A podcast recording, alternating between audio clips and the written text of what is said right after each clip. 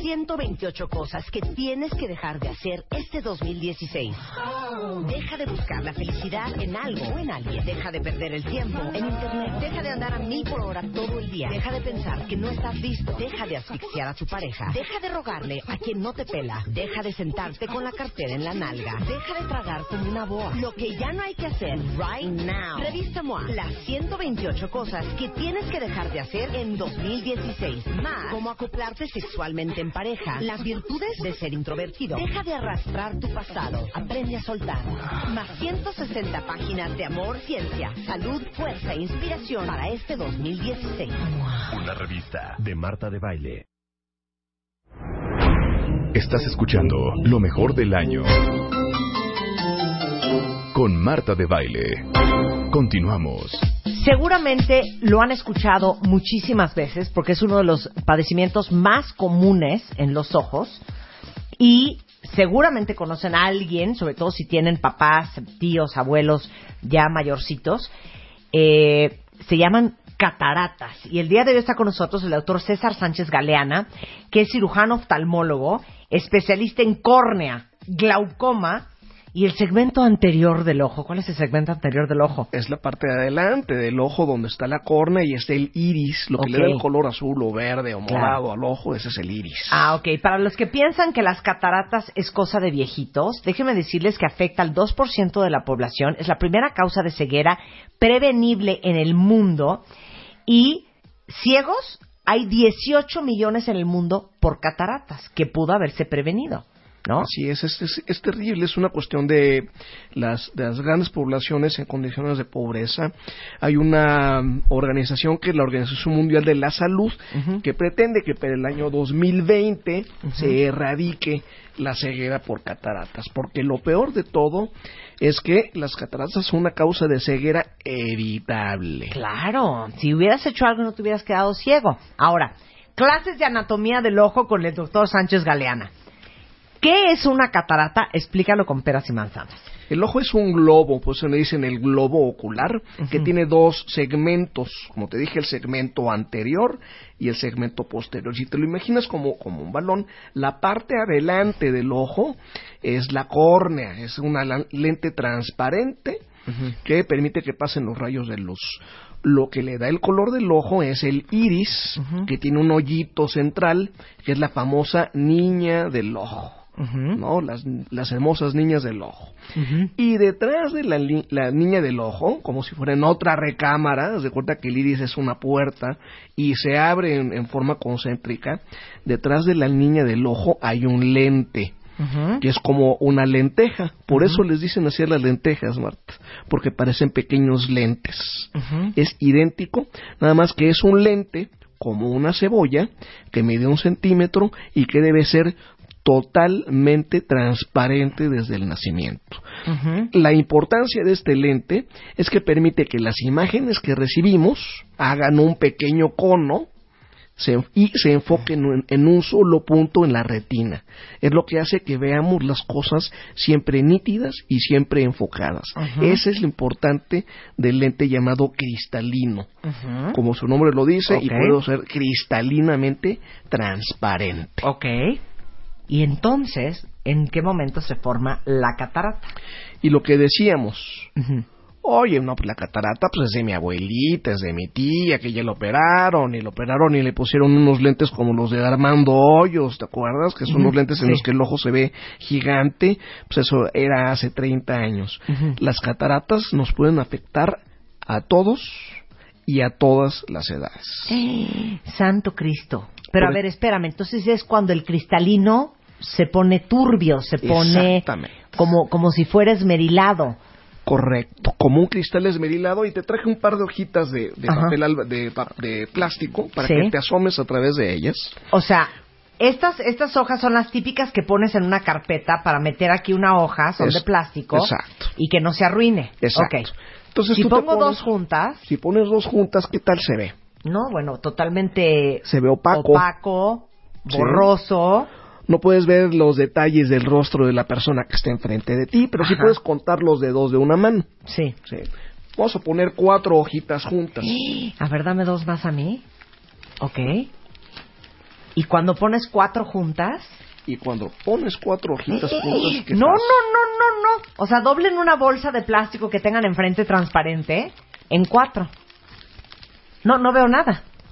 No se ve nada.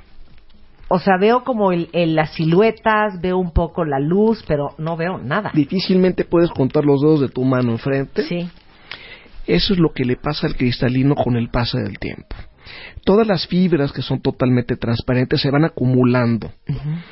Pierden, por razones de un golpe, por ejemplo, si- o por razones de una infección, pierden su orientación perfectamente transparente y se van poniendo ligeramente opacas. Otro ejemplo es, por ejemplo, cuando estás en un restaurante y, el, em, y tienes entre las mesas un cristal esmerilado pues ves a través del cristal esmerilado, pero no ves el detalle ni quién ni qué está pasando detrás del otro lado. Se ponen como un cristal esmerilado progresivamente hasta que se ponen totalmente blancas. Pero entonces, alguien que se quedó ciego por cataratas ve blanco. Ve blanco, es una ceguera blanca, como en el ensayo sobre la ceguera de Saramago, Ajá. es una ceguera blanca. No es por cataratas, es una obra de ficción Ajá, sí, en la sí. cual no les voy a decir que lo que, que lo que pasa, que es el cambio que sucede en una sociedad cuando todos se quedan ciegos, iniciando por un oftalmólogo, y es una ceguera blanca. Hay otra ceguera que es una ceguera negra.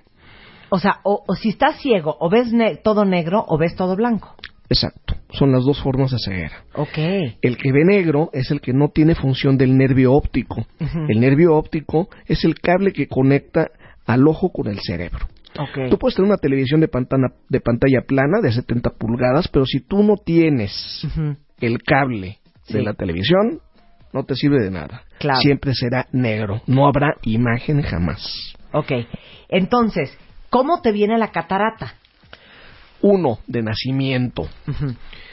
Los niños que nacen de madres que tuvieron una infección durante el embarazo, principalmente rubeola, herpes o toxoplasmosis, estas tres enfermedades afectan el desarrollo del cristalino. Entonces se ve el ojito del niño blanco. ¿No? Se ve opaco. normal, Ah, pero cuando el pediatra pone una luz en ambas pupilas para ver cómo están funcionando, el reflejo de la pupila, en lugar de ser negro, es un reflejo blanco. santo Dios. Y eso significa que ese niño está ciego de nacimiento. Ok, esa es una, una, una situación. Sí. Otra. Y debe operarse de inmediato. Los niños ciegos de nacimiento que no tienen ningún otro problema en el interior del ojo, como puede ser desprendimiento de retina, afección de nervio óptico o glaucoma, se pueden recuperar completamente y volver a ver. O no tienen retinopatía del prematuro.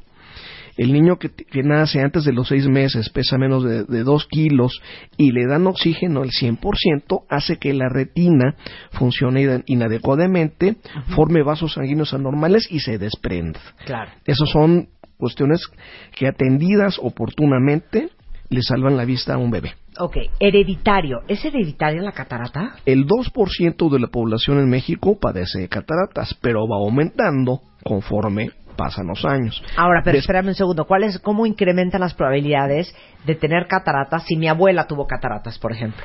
te aumentan un 25%, ¿Y si tus papás tuvieron cataratas? un 50%. En, algo- algún punto de la Sí, vida. claro. Y esto es a partir de los 50 años. Después de los 60 años, la mitad de las personas tiene algún grado de cataratas. Así como para ver un poquito opaco y que se deje en observación Sí. y no se tenga que operar Sí. a estar completamente ciegos. Después de los 70 años, el 80% de las personas tiene algún grado de cataratas. Pero ¿por qué con la edad te van dando cataratas? Porque el ojo se va poniendo viejo, el cristalino se el pone cristalino viejo. se pone viejo y el cristalino es un sistema cerrado, es una bolsita cerrada que tiene células vivas y las células se siguen reproduciendo.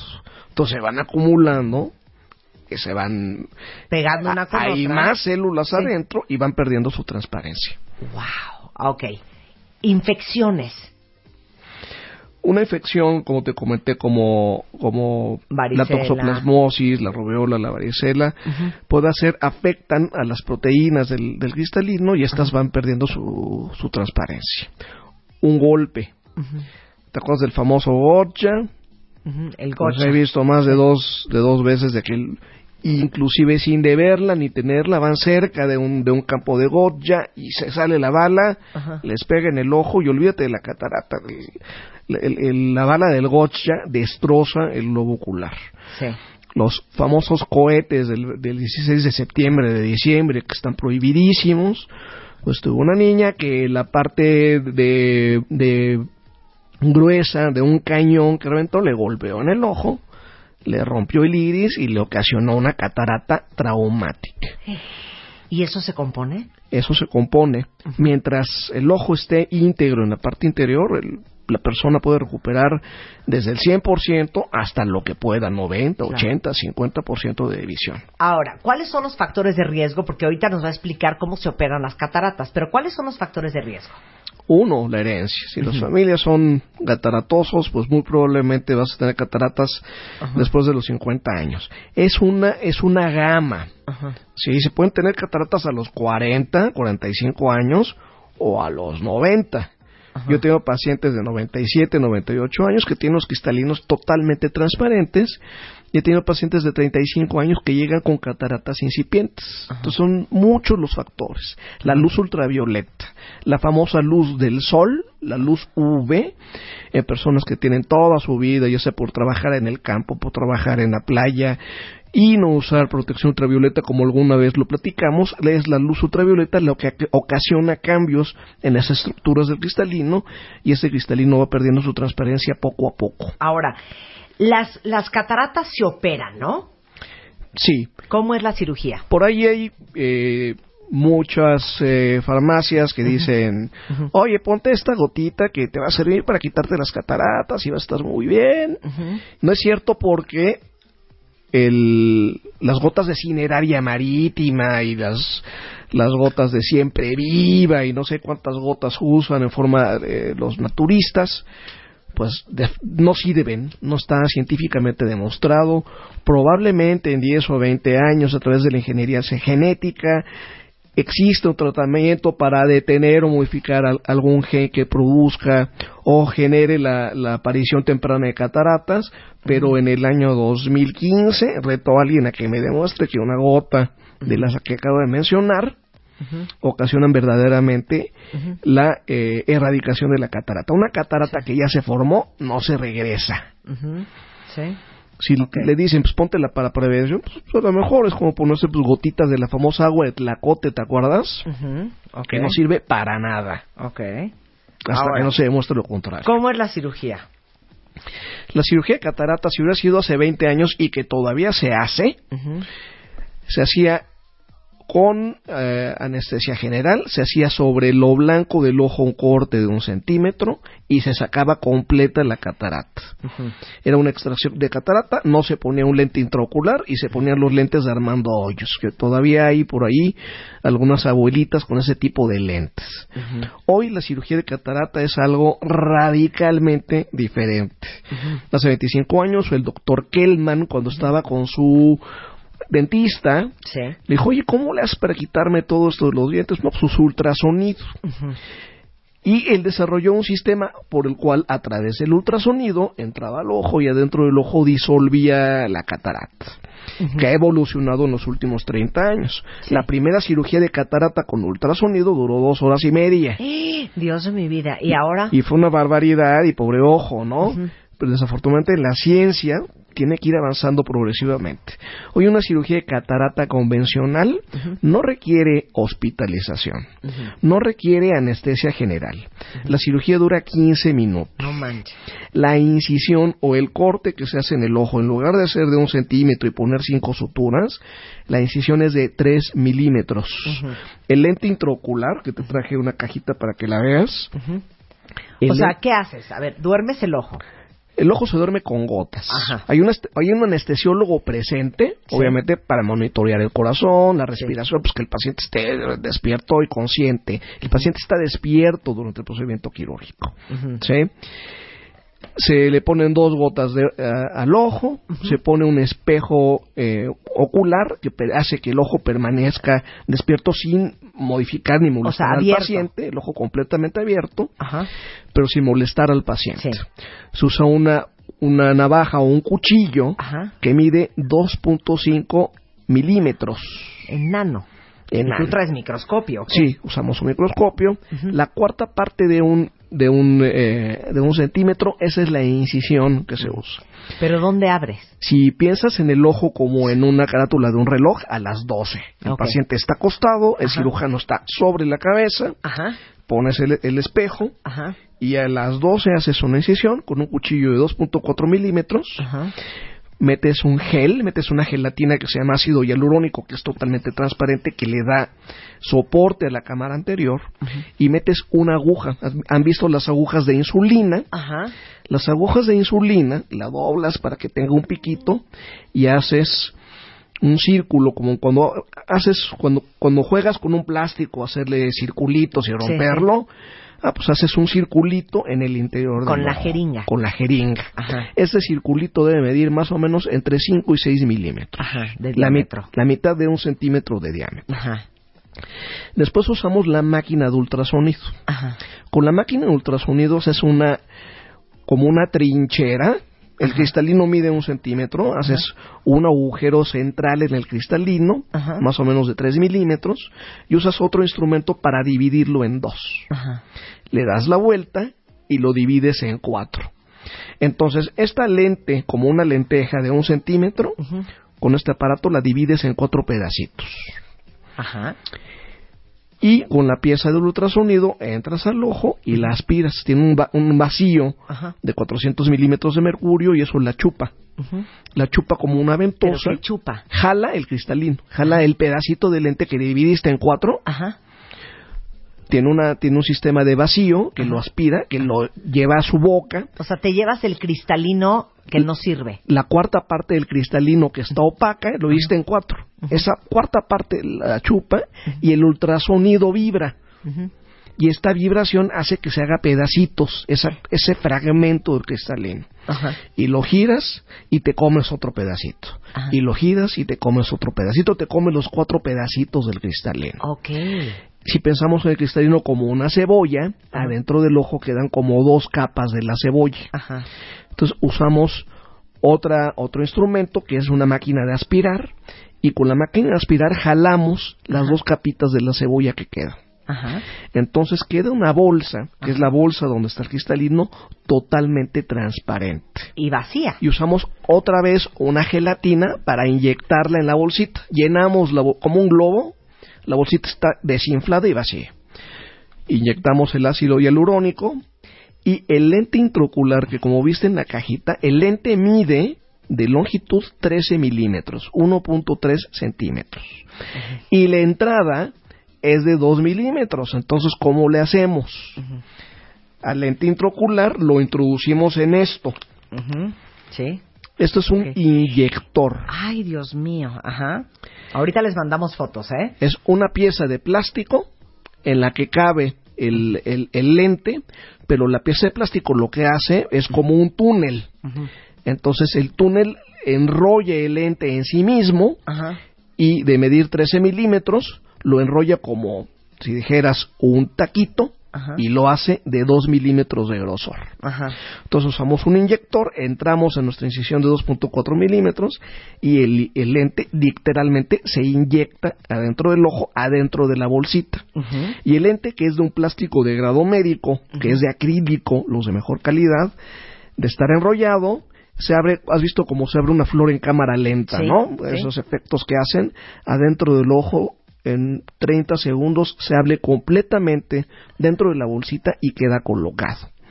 Por último, usamos otro instrumento para aspirar toda la gelatina Sí. que inyectamos para que el ojo no se lastime y el procedimiento quirúrgico está terminado.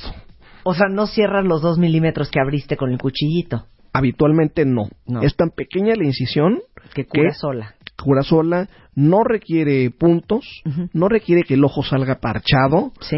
Al ojo al paciente le pones un lente de contacto y le pones un protector de plástico transparente, por lo tanto, el paciente en 15 minutos sale de la cirugía viendo. Es impresionante. Oye, ¿sabes qué no te pregunté?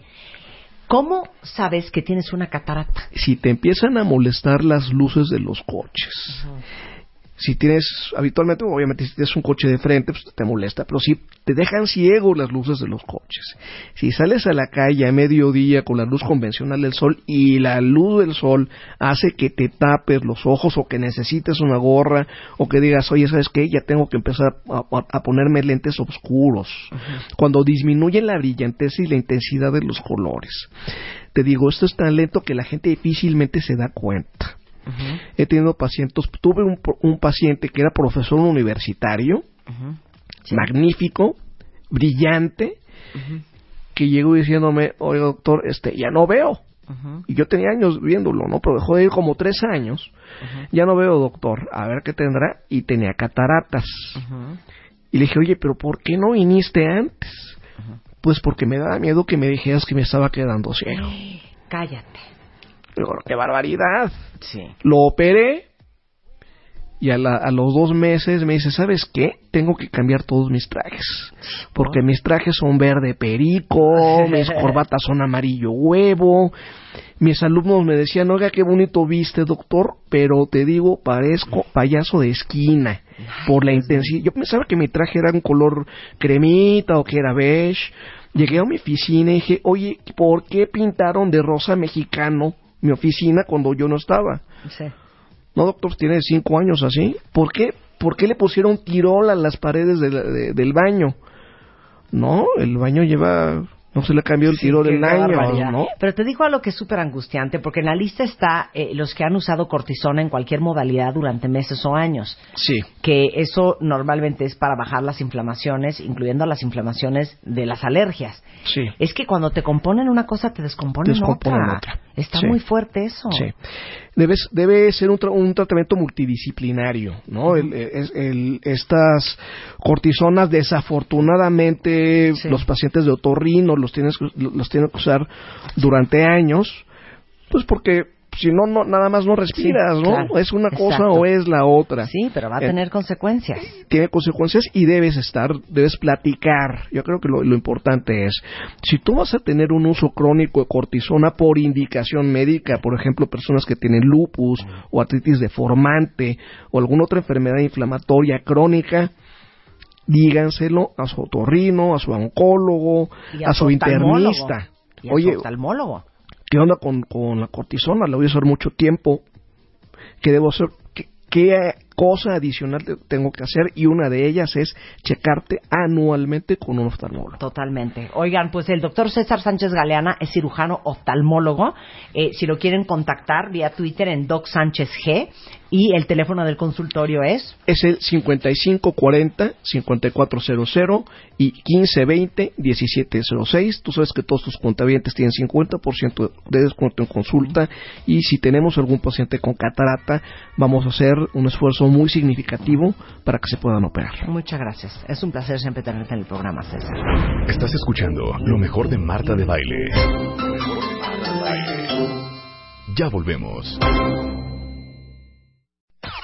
128 cosas que tienes que dejar de hacer este 2016. Deja de buscar la felicidad en algo o en alguien. Deja de perder el tiempo en Internet. Deja de andar a mil por hora todo el día. Deja de pensar que no estás listo. Deja de asfixiar a tu pareja. Deja de rogarle a quien no te pela. Deja de sentarte con la cartera en la nalga. Deja de tragar como una boa. Lo que ya no hay que hacer right now. Revista MOA. Las 128 cosas que tienes que dejar de hacer en 2016. Más. Cómo acoplarse sexualmente en pareja, las virtudes de ser introvertido. Deja de arrastrar tu pasado. Aprende a soltar. Más 160 páginas de amor, ciencia, salud, fuerza e inspiración para este 2016. Una revista de Marta de Baile.